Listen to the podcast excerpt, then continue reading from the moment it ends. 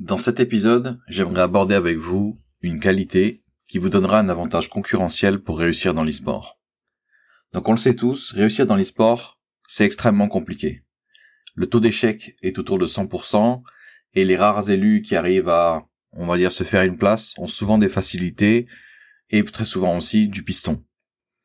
Mais il existe justement une infime partie qui, sans, sans piston, sans facilité, arrivent quand même à atteindre le sommet et mieux que ça encore, ils arrivent à y rester. Donc comment est-ce qu'ils s'y prennent et quelle est donc cette qualité dont j'aimerais vous parler? Donc cette qualité qui va vraiment vous permettre de faire une grosse différence entre vous et pratiquement tous les autres, c'est la patience. La patience de continuer à travailler alors que les résultats ne sont pas encore au rendez-vous. La patience de continuer de travailler alors que tout autour de vous semble vous dire que vous n'y arriverez pas. Quand je parle de patience, les gens pense qu'il suffit juste d'attendre. Il suffit juste de continuer de faire ce qu'on fait en attendant que le Seigneur vienne nous euh, secourir ou je ne sais qui encore ou que, quelqu'un vienne nous remarquer. Non, ça c'est pas de la patience. Ça, ça, perd, perdre son temps à toujours faire la même chose et on va dire espérer gagner à la loterie. Qu'est-ce que je veux dire par là? Les trois quarts des joueurs qui s'entraînent aujourd'hui s'entraînent toujours de la même façon. Ils se lèvent, ils font ce qu'ils ont à faire, et au bout d'un moment, ils lancent des parties en boucle, jusqu'à l'épuisement, et ils vont se coucher. D'autres ont un niveau intermédiaire. Ils se lèvent, ils font ce qu'ils ont à faire, ils lancent des parties en boucle, ils font un petit repos parce qu'il va y avoir scrim le soir, et ensuite ils vont à la scrim, dès qu'ils ont fini, ils vont aller se coucher.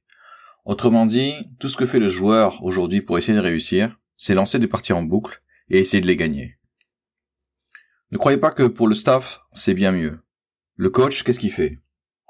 Vous allez dans n'importe quelle structure amateur, vous allez voir le coach, et qu'est-ce qu'il fait toute la journée? Bah, il coach. Qu'est-ce que va faire le manager? Qu'est-ce qu'il va faire toute la journée? Il va manager. Faire des plannings, préparer des trucs, courir après les gens. Bref, tout le monde a la même technique dans ce milieu pour réussir, et ça consiste juste à faire ce qui est marqué sur leur étiquette, faire ce qui est marqué sur le titre euh, qu'ils portent. Ça, c'est pas de la patience, c'est juste, on va dire, de la folie pure. Pourquoi? Parce que pendant que vous faites ce que vous faites, pendant que le joueur, par exemple, joue toute la journée, qu'est-ce qu'il apprend? Ben, La réalité, c'est qu'il apprend pratiquement que dalle. À force de faire tout le temps la même chose, vous allez juste devenir très très bon à rester là où vous êtes, à, rester mauvais. Le coach, c'est pareil. J'ai déjà vu des coachs amateurs faire tout le temps la même chose, jour après jour, mois après mois, et se tenir ensuite de ne rien apprendre de nouveau.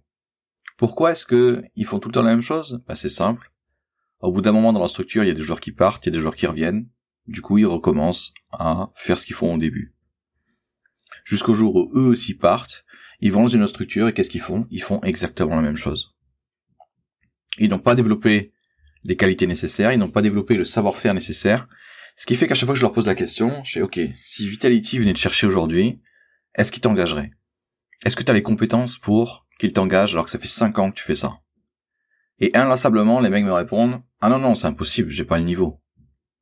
Et là, la question que je leur pose à chaque fois, c'est, putain, mais pendant 5 ans, qu'est-ce que t'as branlé? Qu'est-ce que t'as appris? Et c'est à peine, en fait, s'ils sont capables de me donner assez d'éléments pour, on va dire, justifier, aller un an d'activité dans l'e-sport. Autrement dit, au bout de un an, tout ce qu'ils ont fait pendant 4 ans, c'est faire exactement la même chose en restant sur place. Et ces gens-là vont me dire, oui, mais moi j'ai été très patient. Non. Voilà la véritable définition de la patience. La patience, c'est la capacité d'attendre, enfin de continuer à travailler en attendant que les résultats arrivent, et au lieu d'attendre patiemment à rien foutre, c'est attendre en, définissant ce qu'il y a de mieux à faire pour maximiser nos chances de réussir, en attendant justement que les résultats arrivent.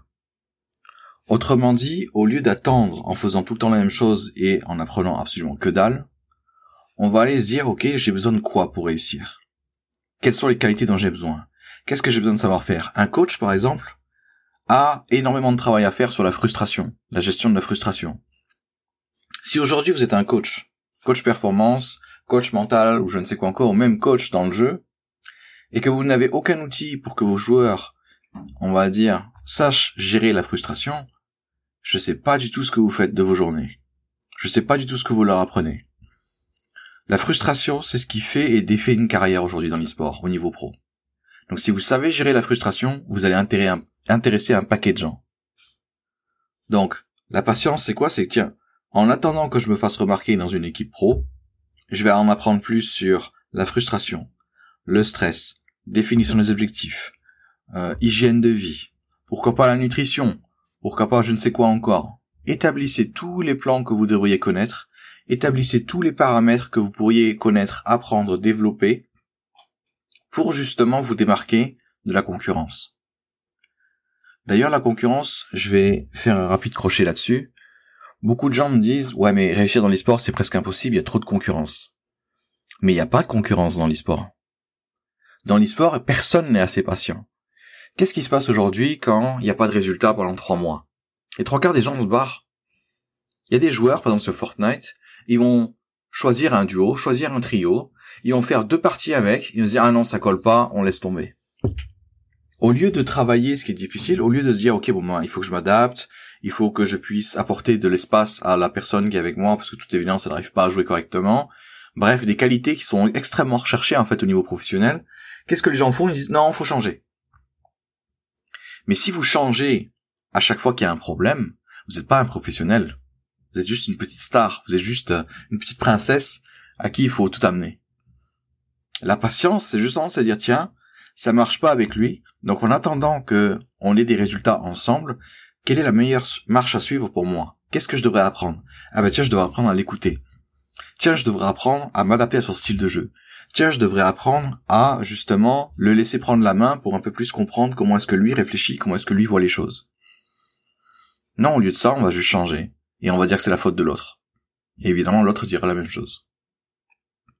Donc vraiment, la qualité que vous devez absolument développer là, maintenant, tout de suite, c'est d'être patient et donc de savoir ce que vous devez améliorer, ce que, vous devez développer, ce que vous devez travailler en attendant de réussir.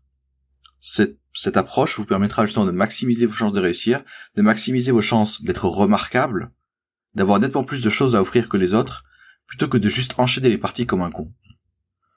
On arrive au point aujourd'hui où il y a des joueurs qui me disent qu'il faut de la roquette, des parties classées, uniquement pour se détendre, et qu'ensuite ils vont seulement s'entraîner en scrim. Ils me disent ça fièrement, en plus. Ils me disent ah mais de toute façon la ranked euh, j'ai plus le niveau, euh, ce truc là c'est de la merde quoi.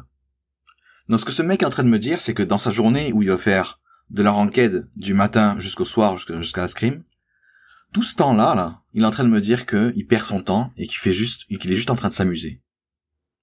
Est-ce que vous avez l'impression que ce mec-là est un professionnel? Est-ce que vous embaucheriez quelqu'un qui perd 75% de son temps pour travailler seulement 25% du temps?